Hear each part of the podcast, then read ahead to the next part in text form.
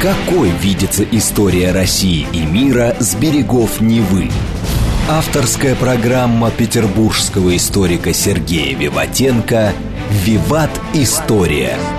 Самые яркие и самые загадочные страницы прошлого, судьбы людей и империй, великие достижения и потрясения от древних времен до современности.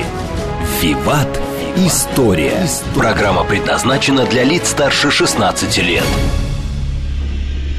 Добрый день. Вы слушаете «Радио говорит Москва». У микрофона Александра Ромашова. В эфире программа «Виват Истории».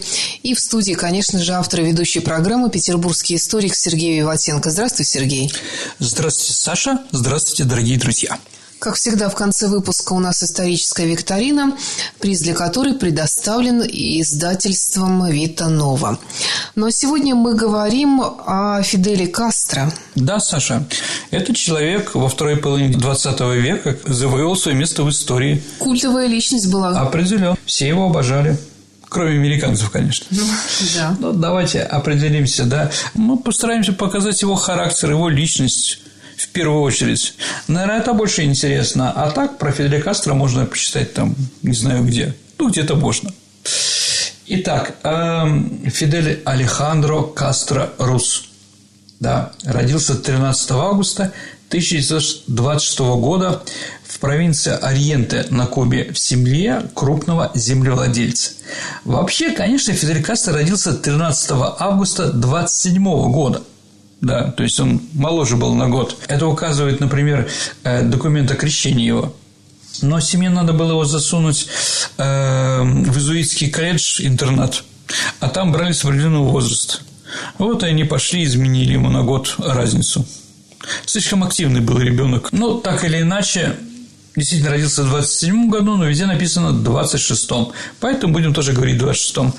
А отец его Анхель был из э, Анхель Кастро, да. Кастро такой маленький населенный пункт в Галисии, и он получил свое имя. Саша, где Галисия находится? Ну, в Испании. Да, это э, северо-западная Испания, там, где Ля Корунья, вот эта территория Витория, этот район.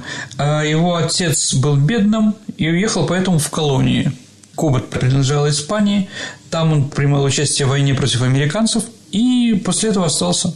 Он был работящим и сделал себе карьеру, стал богатым человеком. Сильно богатым нет, об этом не говорят, в общем-то, но достаточно активным и известным. А мать Лина Рус была кухаркой в поместье отца. В принципе, Фидель Кастро незаконно рожденный. То есть сначала она родила, а потом он ее признал и взял ее замуж. Такие вещи бывают в жизни Саша. Она родила, кроме Фиделя, еще четверо детей, да, а после этого на ней все-таки женился. Не обманул. А, вспоминая свое детство, Фидель говорил так. «Я родился в семье землевладельца». Что это значит? Мой отец был испанским крестьянином из очень бедной семьи. Он приехал на Кубу как испанский иммигрант в начале века и начал работать в очень тяжелых условиях – Будучи предприимчивым человеком, он скоро обратил на себя внимание и занял определенные руководящие должности на стройках, которые велись в начале XX века. Ему удалось скопить некий капиталец, который он вложил в покупку земли. Иными словами, как деловой человек, он добился успеха и превратился в собственника земли. Подобные вещи были не так уж трудны в первые годы Кубинской республики.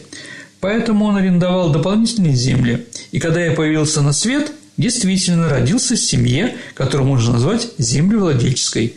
С другой стороны, моя мать была простая бедная крестьянка, поэтому в нашей семье не было того, что можно было назвать олигархическими традициями. Тем не менее, объективно говоря, наше социальное положение в этот момент было таковым, что мы принадлежали к числу семей с относительно высокими экономическими доходами. Наша семья была владельницей земли и пользовалась всеми преимуществами и, можно сказать, привилегиями, присущими землевладельцам нашей стране, на Кубе. Фидель Кастро не был бы Фиделем Кастро, если бы, если бы его вот эта вот революционная такая душа, которая все время борется, с одной стороны, справедливостью, а с другой стороны, я дерусь, потому что дерусь. Это Фидель Кастро, сто процентов. После 13 лет Фидель участвовал в восстании рабочих на плантации своего отца – то есть он поднял восстание против папы. такое, да?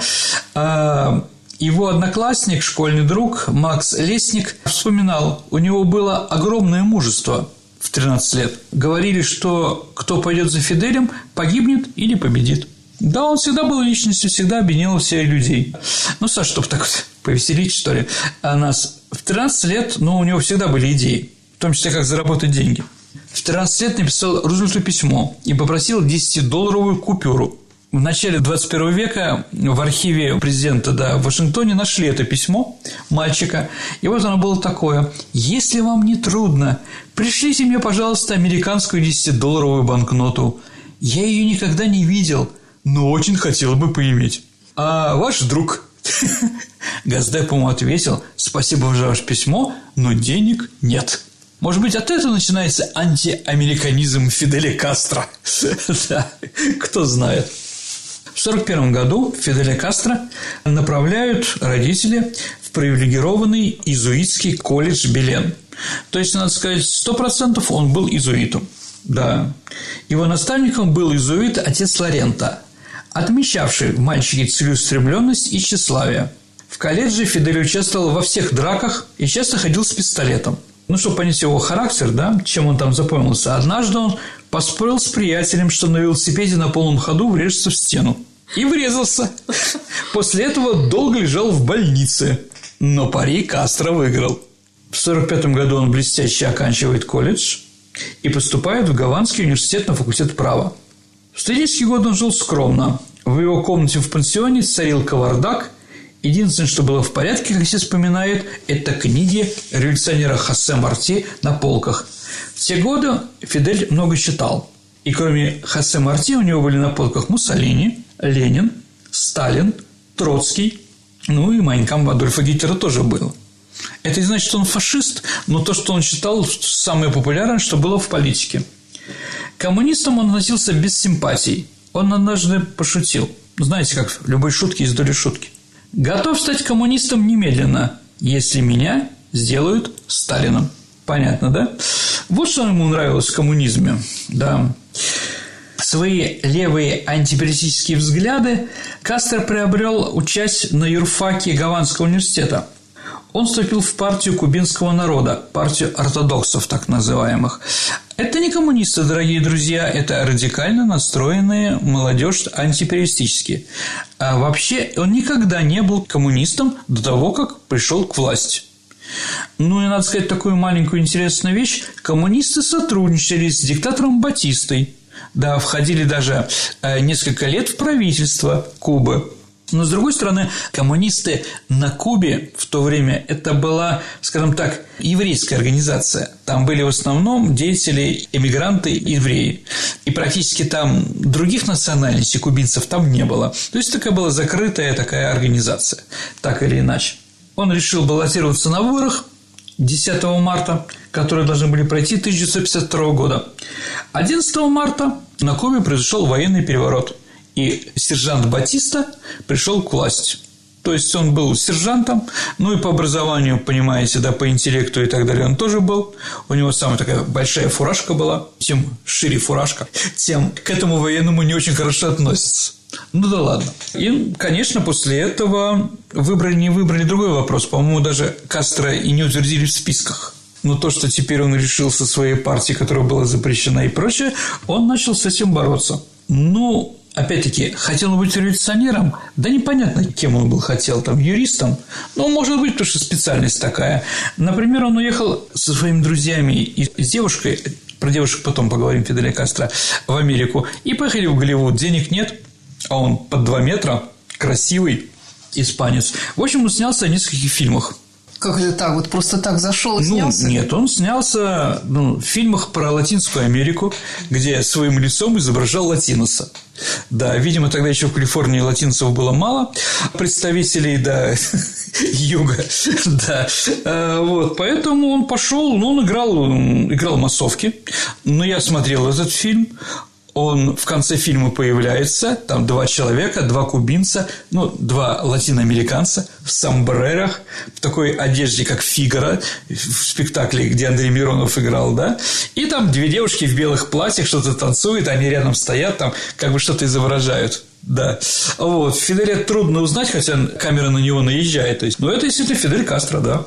А интересно, что Фидель Кастро был знаком с Батистой котором мы говорим, да, а даже вроде Батиста ему предлагал, не знаю, может, это фейк, да, а предлагал ему э, какой-то министерский пост определенно, да, потому что он считал, что из Фиделя Кастро выйдет какой-то толк. Еще раз, был ли он коммунистом в начале 50-х годов, то есть за 8 лет до прихода к власти?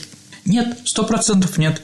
Даже когда ЦРУ делала доклад в Конгрессе США, да, и ЦРУшник сказал, что коммунисты считали всегда Кастро представителем буржуазии, поэтому ничего коммунистического не было. Но это не значит, что не будет потом. Итак, 11 марта военный переворот, распущен Конгресс Кубы, законодательная власть пришла к Совету министров – на полтора месяца прекращались действия конституционных гарантий, вскоре была отменена и Конституция. Фидель оказался в первых рядах борьбы с диктатурой. 24 марта его впервые арестовывают, сажают в тюрьму, правда, ненадолго. А, так вот, во время суда он решил сделать суд своей пропаганды своих идей. Он потребовал предания суду и наказания самого Батисты, поставив при этом с большим подтекстом следующий вопрос. Каким же образом сможет в противном случае этот трибунал судить меня, простого гражданина, который выступил с оружием в руках против этого незаконного режима, пришедшего к власти в результате предательства? Совершенно ясно, что осуждение такого гражданина было бы абсурдом, несовместимым с самыми элементарными принципами справедливости. Говорить всегда он мог. Об этом мы еще тоже поговорим, да? Итак, а на Кубе не получилось, тогда он пытается свергнуть правые режимы э, в Доминиканской республике и Колумбии. Он нанимается там в революционной организации, они вроде плывут делать революцию, но не удалось. Не удалось. Но он готов был делать республику и в других странах, как мы видим. И вот 25 июля 1953 года что придумали представители Фиделя Кастро и других, другая молодежь? Они решили штурмовать военный городок Монкада, который находится в Сантьяго де Куба. Ну, во-первых, считали, что армия сразу их поддержит, во-вторых, она не будет в них стрелять, они сразу получат большое количество оружия. Вот. Сами, конечно, ничего не понимали в революции или в штурмах. А вот единственное, что эти 165 человек придумали хороший лозунг – Саша, свобода или смерть? Я думаю, что мы его слышите, да? И он, кстати, тоже красно-черный флаг, как и у известных организаций того времени. А, их постреляли, ну, как куропаток. Но они вообще ничего не умели. Фиделю Кастро повезло, его не убили. Там даже военные ходили и добивали.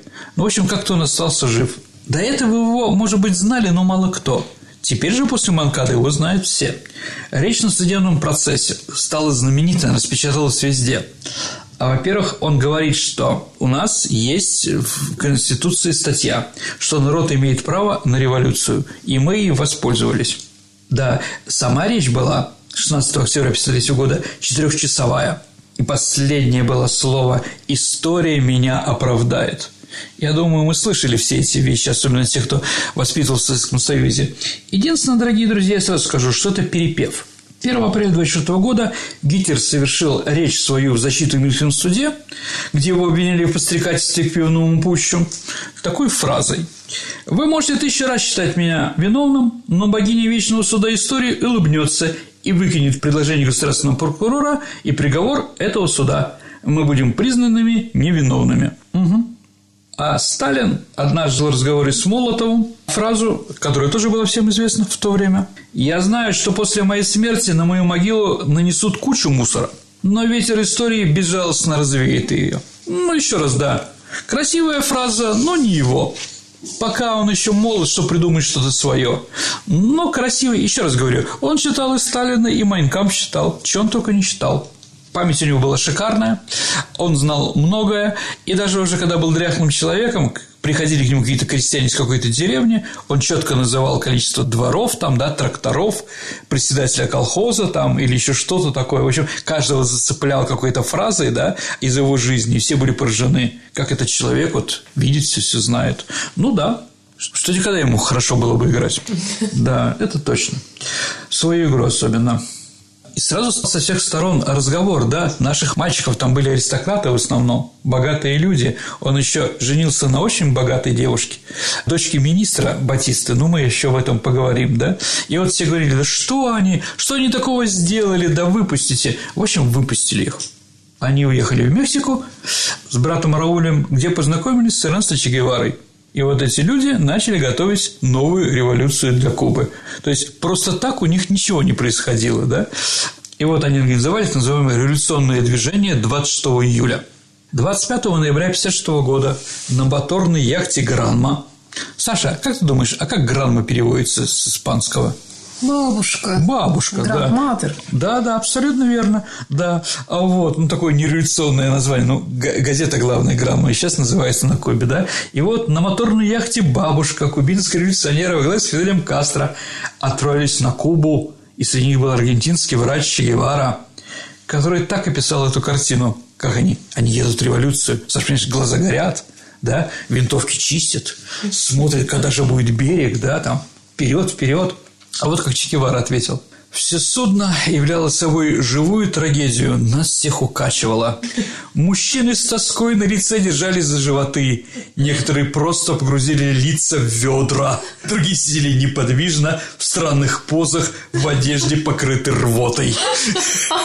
Ну, понятно, в учебнике это, конечно, коммунистические партии Кубы. Это не пишется, Саша, да. Значит, э, да, они должны были закрепиться в горах Сьерра-Маэстро, практически сразу убили там больше половины, но все равно, все равно они остались и продолжали борьбу. Всегда все вспоминают, что Фидель был лидером, конечно, и в боях в горах Сьерра Маэстро Фидель всегда был в первой линии атаки, часто стрелял из своей снайперской винтовки, которой никогда не расставался.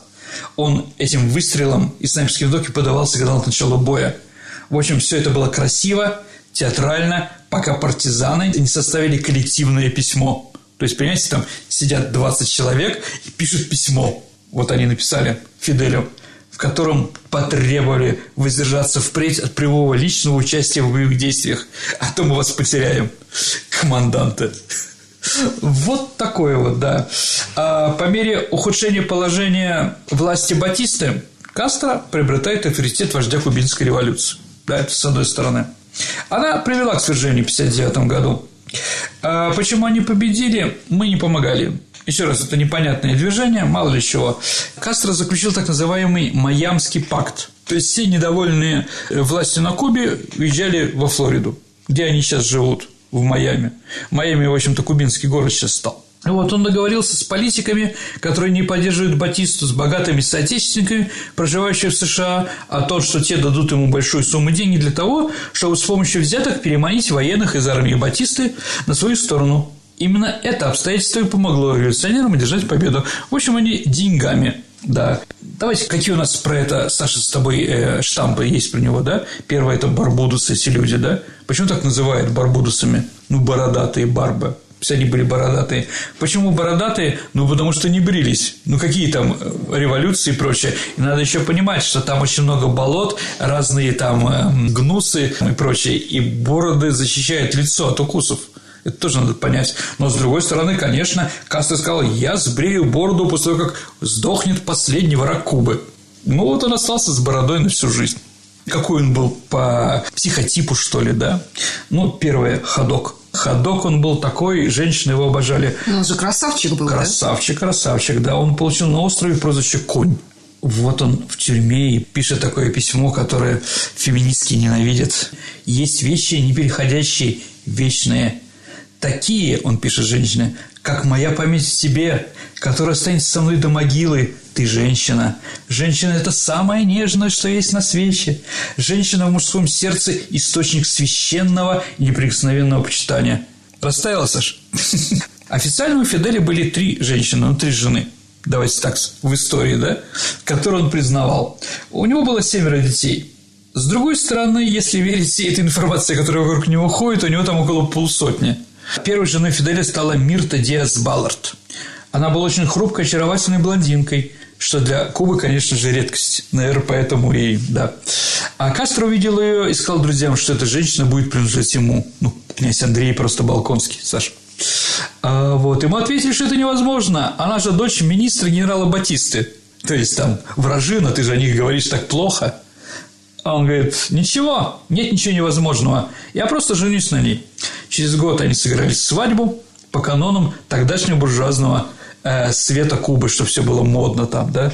Ну, как сейчас у нас модно, знаете, да, на свадьбах. Не знаю. Ну, там цветок бросают, там, а, да, высыпали. традиции, да. А родители молодоженов сложились оплатили им тогда медовый месяц в Соединенные Штаты. А вот как они деньги потратили, да, Кастро вернулся уже домой в революцию.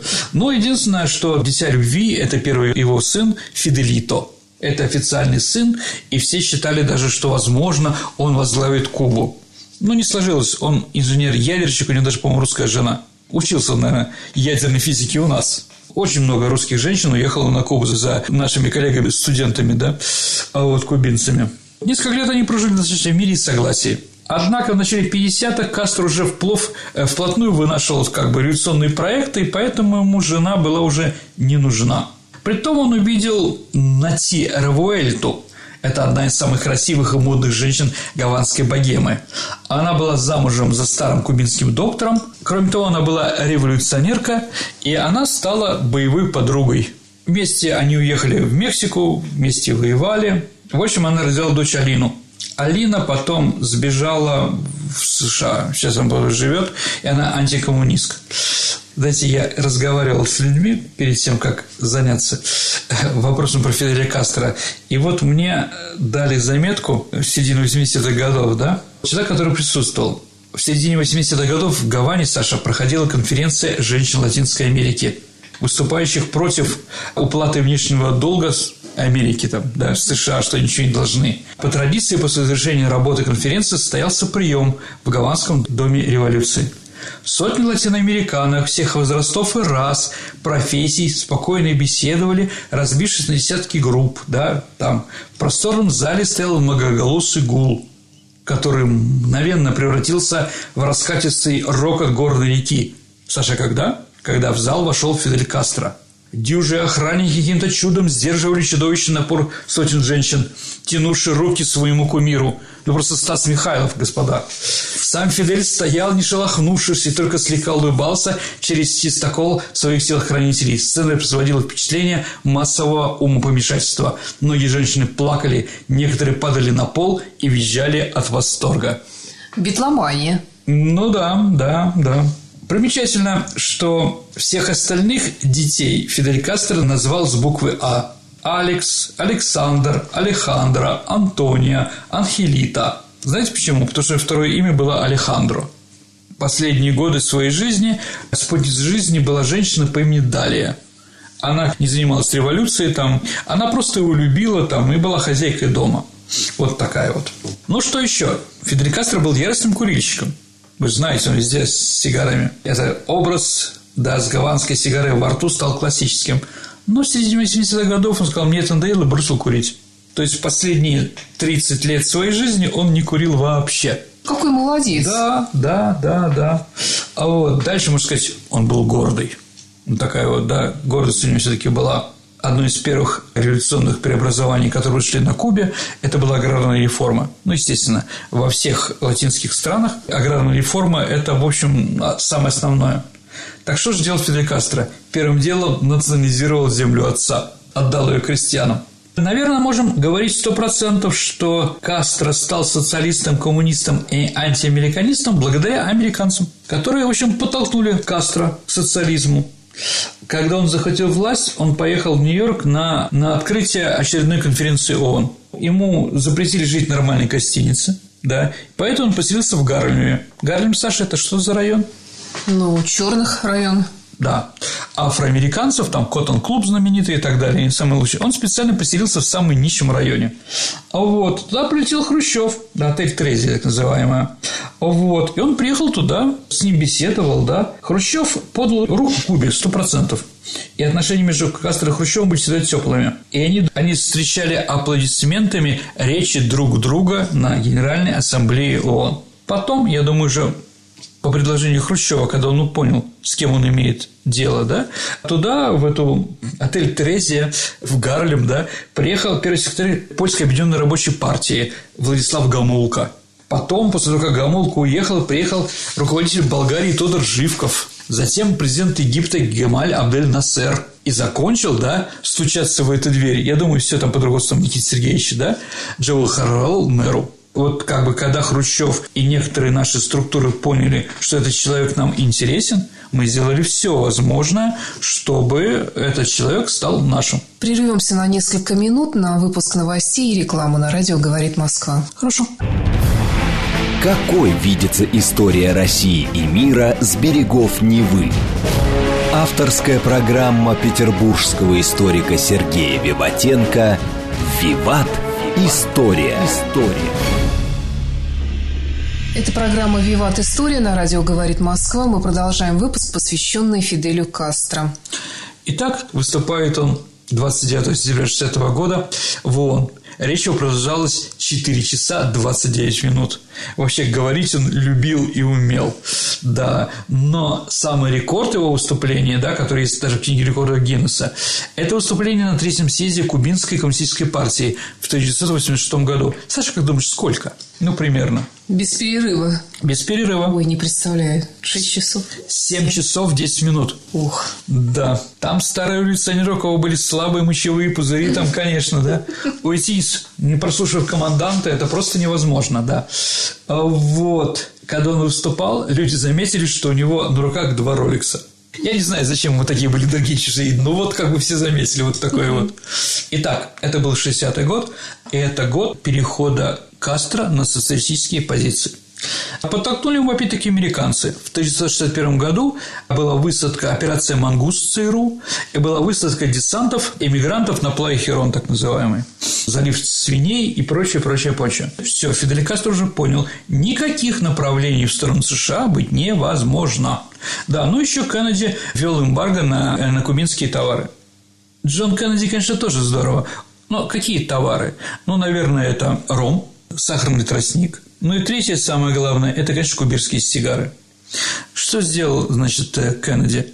Кеннеди позвал своего помощника и говорит, вот тебе деньги, купи все сигары кубинские, которые есть. И когда он побежал, он в это время подписал договор об экономической блокаде США-Кубы. То есть, он все получил эти сигары-то, все остальные от них были лишены. Поэтому американцы, если хотят купить кубинские сигары, едут или в Мексику, или в Канаду. Ну, такие вещи бывают. Итак, 16 апреля 1961 года на похоронах жертв американской бомбардировки острова Фидель произнес следующие слова. «Товарищи рабочие и крестьяне, наша революция является социалистической и демократической революцией бедняков, которая делается силами бедняков и в интересах бедняков». То есть, впервые слово «социализм» прозвучало в 1961 году. И 1 мая Фидель Кастро объявил о социалистическом характере кубинской революции на празднование 1 мая. Но после этого его сделали героем Советского Союза. Конечно, ни Гамаль Абдель Насар, ни Фидель Кастро Рус не могут быть героями Советского Союза. Но они ими стали. Никита Сергеевич Хрущев иногда не думал награждать высшим нашим орденом э, политиков из других стран, потому что там все могло перейти там на другую сторону, понимаете.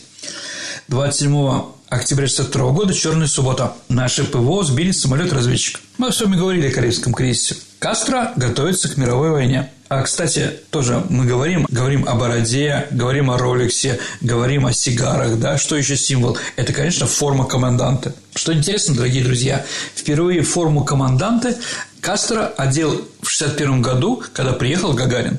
То есть до этого он никогда в военной форме не ходил в такой вот, в которой мы его привыкли видеть. Да. Итак, Карибский кризис, который чуть не привел к мировой войне.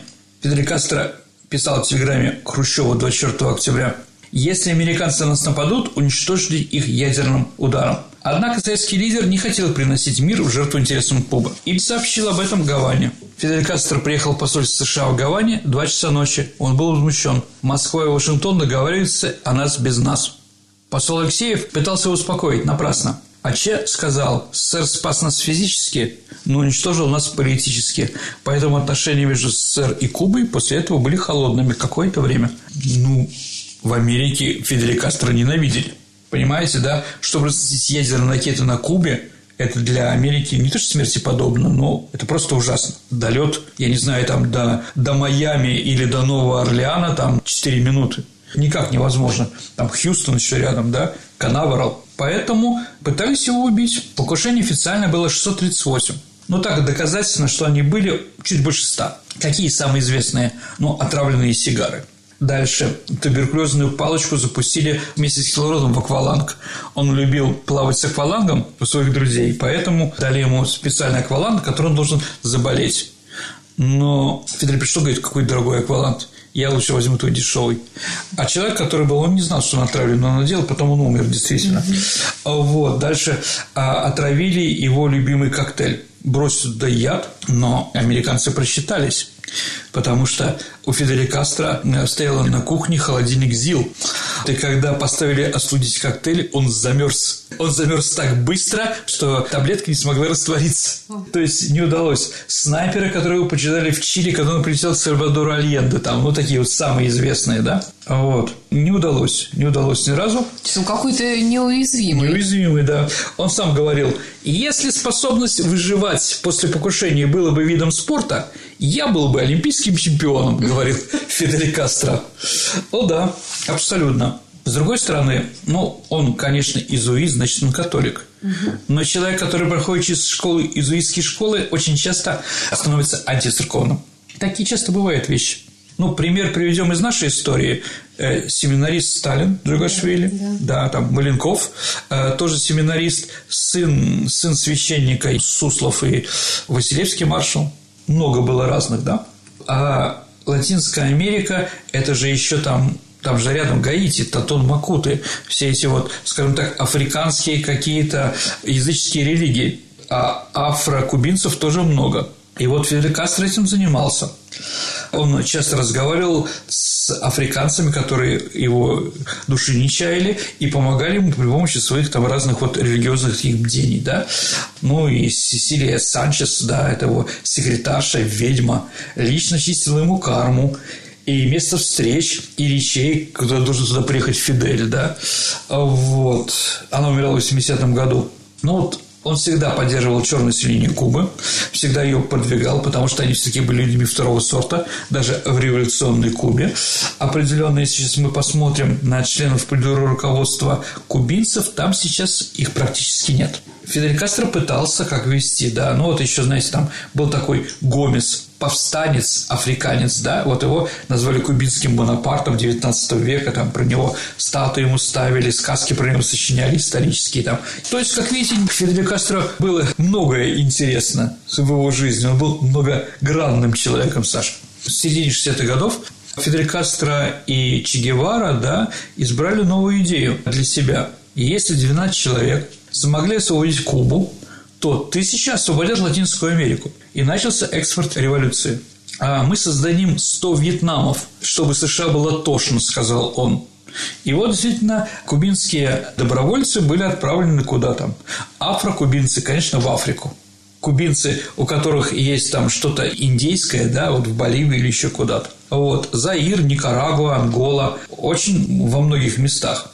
Ну и, конечно, вмешательство вот в Африку, да, в ноябре 1975 года, например, Фидель Кастро принял решение направить в Анголу кубинские войска.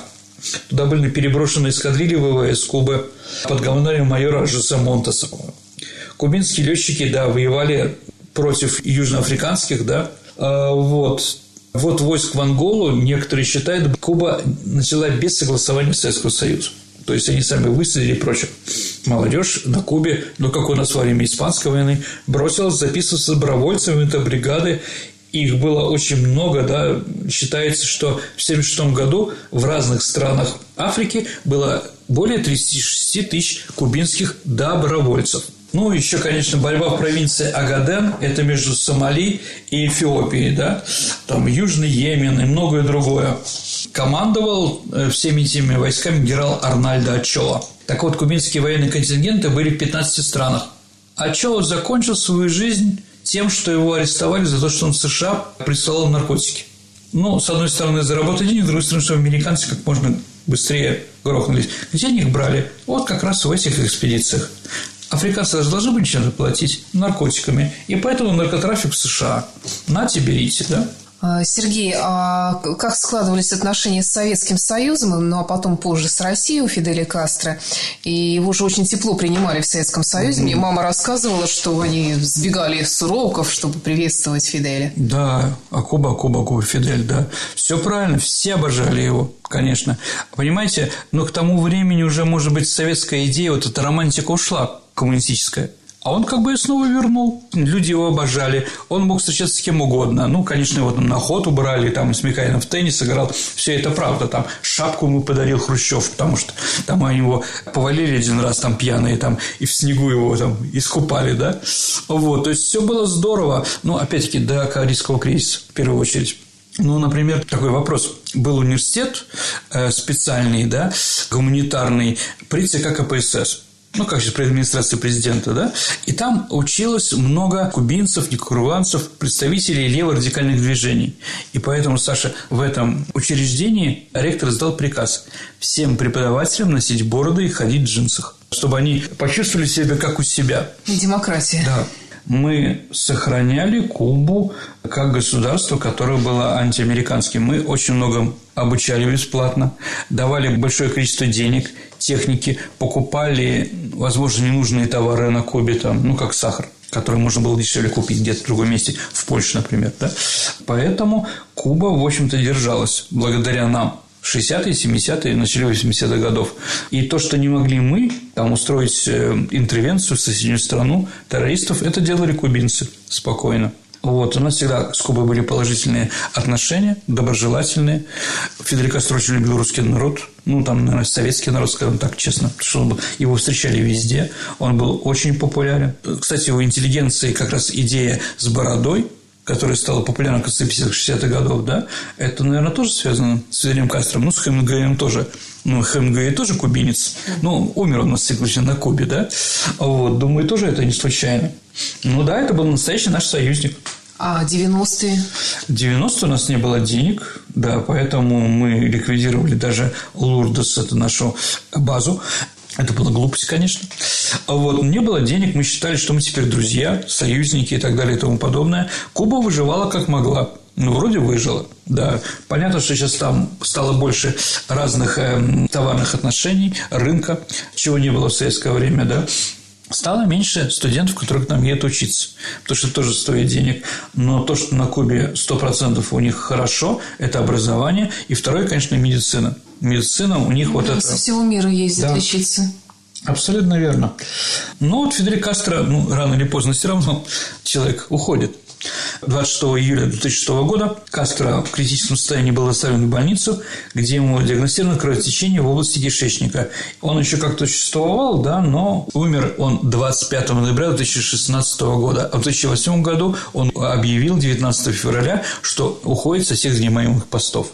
Так вот, Фидель Кастро сказал один раз Путину, знаешь, почему я еще жив? потому что я всегда лично занимался вопросами своей безопасности. Поэтому я и делаю свою работу, и мои сотрудники службы безопасности делают свою, и пока у них это получается. Он умер, похоронили его на кладбище Санта-Эфигения. Это просто камень серого цвета, на котором прикреплена темно-зеленая табличка с надписью только «Фидель». Она находится рядом с мавзолеем Хосе Марти. Это такой поэт, революционер и идол, да, главный идол в политической литературе да, на Кубе. А почему именно по таким камням? Потому что камень напоминает по форме зерно маиса, что связано с любимым изречением Фиделя, который всегда был у него в нагрудном кармане.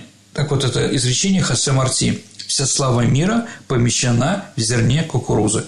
Вот такой вот человек интересный. Можно быть врагом Америки, человеком, который критикует с всех сторон, и все равно быть популярным в народе.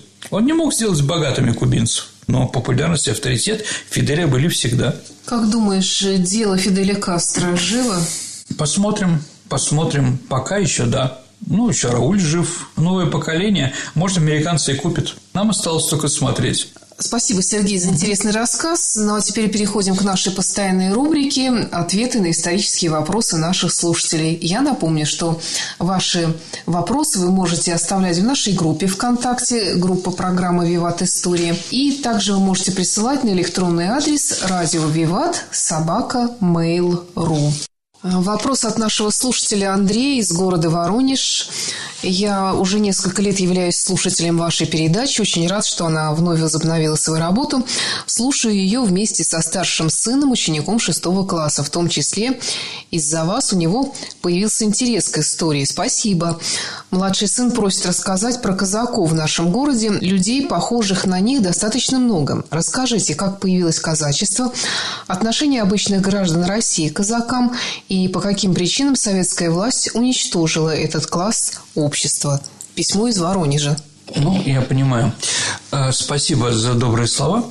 Давайте так. Э, про казачество мы еще сделаем обязательно целую передачу. Да. К казакам относились не очень хорошо в населении. Очень плохо относились разные нерусские национальности. Понятно почему. Потому что казаки жили на спорных территориях, ну, там, на Северном Кавказе, например.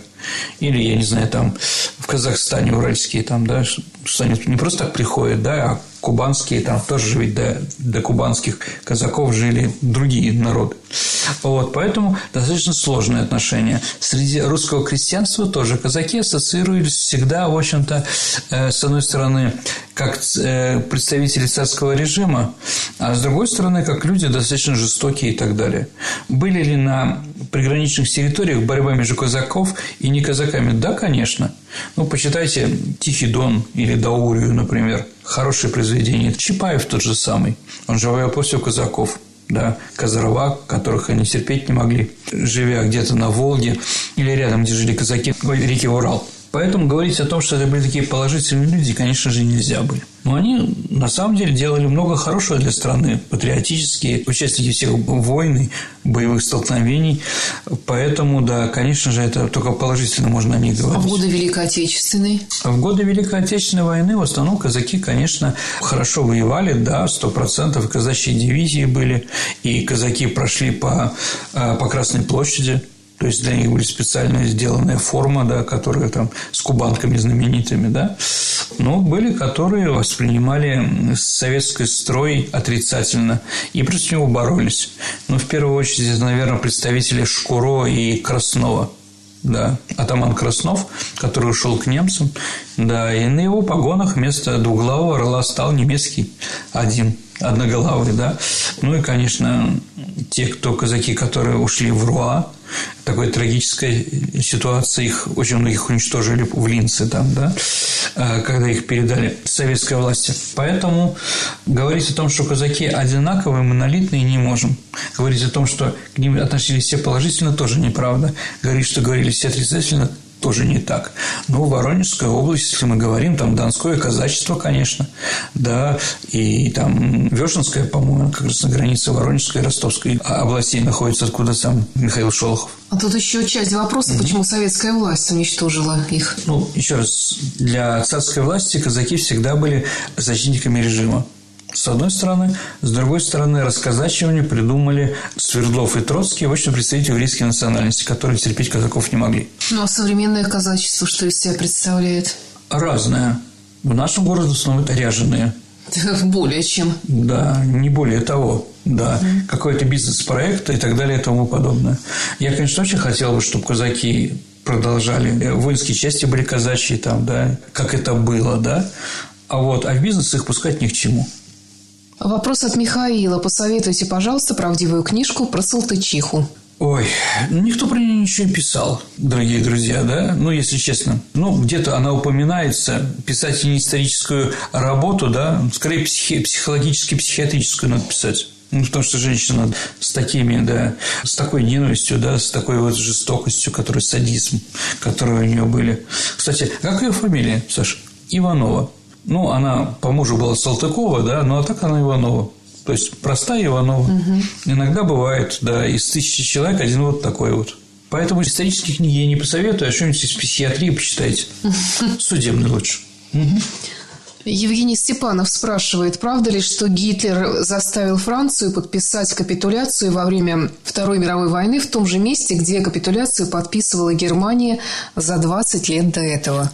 Абсолютно верно. Гитлер был фронтовиком Первой мировой, воевал во Франции, во Фландрии, там получил Железный крест свой, и как ему и для других немцев, его поколения, поражение Первой мировой войны было раной и они считали ее несправедливой. И поэтому, когда в 1940 году э, Германия разгромила Францию, она признала свое поражение, а мир, то есть перемирие во Франции произошло в генеральском вагоне маршала Фоша, руководителя в Кампьенском лесу, руководитель французской армии, там были представители. И вот как раз после Первой мировой войны стал музеем, в Кампьенском лесу был поставлен этот вагон, там были разные памятники поставлены, патриотические там союзникам там и многим другим. Это прекрасно помнил Гитлер, да? И поэтому, когда они победили, он вспомнил про этот вагон, заставил приехать французов с маршалом Петеном в первую очередь, да, в него, и в нем они подписали свою капитуляцию.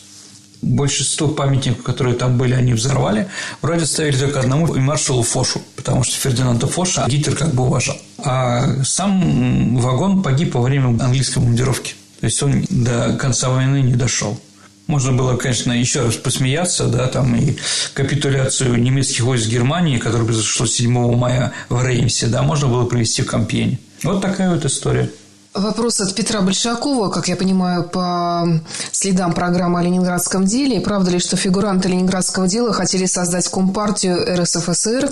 И есть ли этому документальное подтверждение? Ну, были у них разговоры, в основном там пьяные какие-то, они в каждой, ну, в крупных гостиницах, все подслушивалось, там, гостиница, там, Москва, например, да, которая на столичной изображена, да.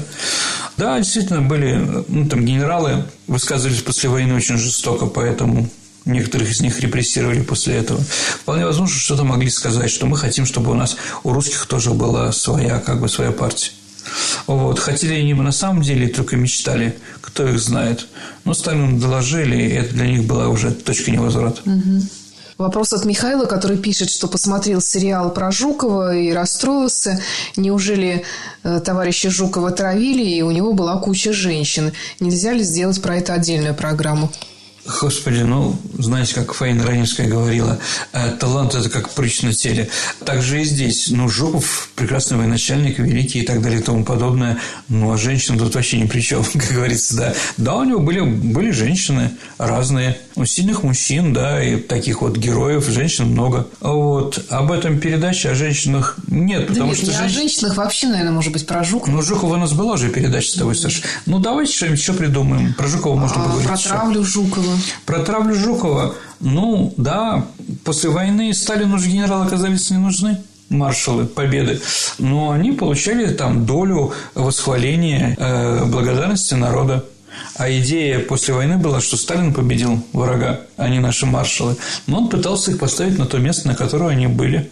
Кого как, да. Ну, можно было найти что-то, какой-то компромат против Конечно, нашли. В том числе эти самые товарные вагоны разных произведений искусства и другого, что они везли из, из Европы, да, из Германии поверженной.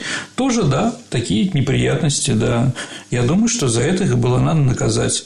Но, в принципе, в принципе, были арестованы там три видных офицера, генерала, да, там, ну, маршал авиации Новиков, это несколько моряков и так далее, тому подобное. Но все остальные, в общем-то, пережили это время. Ну, а теперь наша историческая викторина. В прошлый раз у нас был вопрос, Саша, да. почему памятник Тукаю находится вот в этом районе Санкт-Петербурга?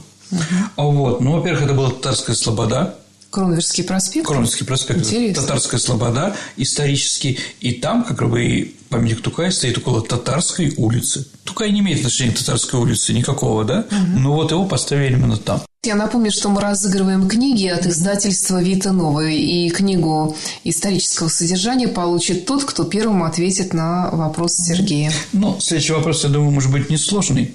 Хотя посмотрим. Скажите, какому советскому поэту Фидель Кастро подарил пистолет?